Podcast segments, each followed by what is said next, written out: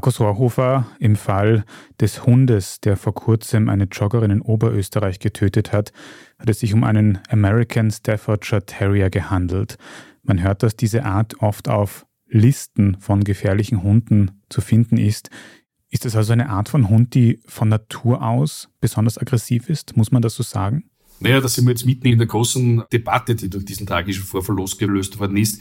Auf der einen Seite gibt es natürlich zahlreiche namhafte Experten. Ich habe mich gestern unterhalten auch mit einem Polizeihundetrainer, der international Hunde trainiert, der sagt, ja, solche Hunde sind eine Waffe, wenn sie entsprechend ausgebildet sind. Andererseits gibt es natürlich sehr viele Experten, die sagen, das Problem fängt nicht beim Hund, sondern am anderen Ende der Leine an, nämlich beim Besitzer. Das heißt, das ist keine Rasse von Natur aus per se böswillig oder aggressiver. Faktum ist, es ist kein Hund für Hundeanfänger. Du musst ein erfahrener Hundehalter sein. Das Tier ist ein Muskelpaket, hat eine enorme Beißkraft, hat, glaube ich, über 30 Kilo, ein enormes Anforderungsprofil. Das heißt, es braucht einen Auslauf. Da reicht es nicht, dass er mit dem Hund zweimal am Tag an der Leine spazieren geht. Er braucht wirklich ein Trainingsprogramm.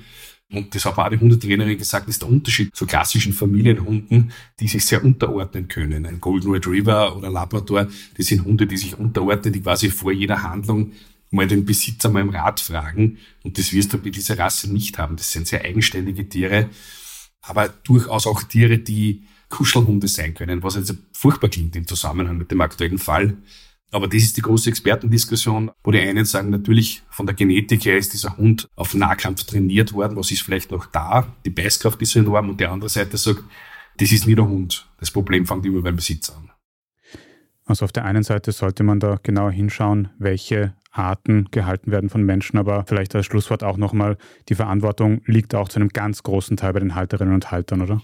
Bei einem ganz großen Teil bei den Haltern. Ich muss mich, wenn ich mir heute entscheide, einen Hund zu kaufen, ist es meine Verpflichtung, mich mit der Rasse auseinanderzusetzen. Wenn ich heute eine Familie habe mit kleinen Kindern oder meine Begebenheiten, ist es eine Wohnung, ist es ein Haus, habe ich einen großen Garten, einen kleinen Garten, was ist über die Rasse bekannt? Da gibt es Unmenge an Literatur, eine Vielzahl an Experten. Und dann ist es meine Pflicht, mich zu erkundigen, welcher Hund passt denn letztlich zu mir und was mache ich mit dem Tier? Wenn ich die Sprache des Hundes nicht verstehe, das hat der Hundetrainer gestern auch so schön gesagt, es gibt diese Eskalationsstufe. Ja.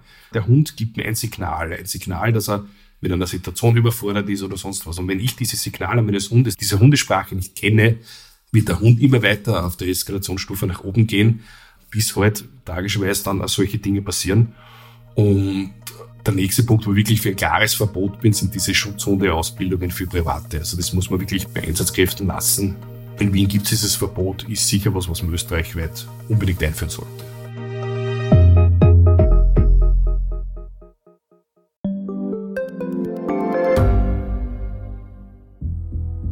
Was ich nicht nachvollziehen kann, ist, warum an jedem Unrecht immer ich schuld sein soll. Ein Korruptionsskandal jagt den anderen. Österreich hat in den letzten 30 Jahren viel über Klimaschutz gesprochen, aber zu wenig getan. Die Politik verschläft die Klimakrise. Die Behörden haben alles richtig gemacht. Fehler vergisst man, statt daraus zu lernen. So sind wir nicht. So ist Österreich einfach nicht. Aber wie ist Österreich dann? Das wollen wir bei Inside Austria herausfinden. Wir blicken auf die großen österreichischen Skandale. Von Ibiza bis Ischgl. Wir wollen wissen, wer dafür in der Politik die Verantwortung trägt. Und wir schauen genau hin, wo Österreich über seine Grenzen hinaus mitmischt.